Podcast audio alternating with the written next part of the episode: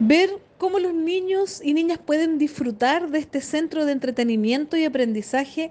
pensado para contribuir a sus necesidades educativas, motoras, lúdicas y sociales nos llena de alegría. Más aún si es el fruto de un trabajo de años con la Pontificia Universidad Católica de Valparaíso,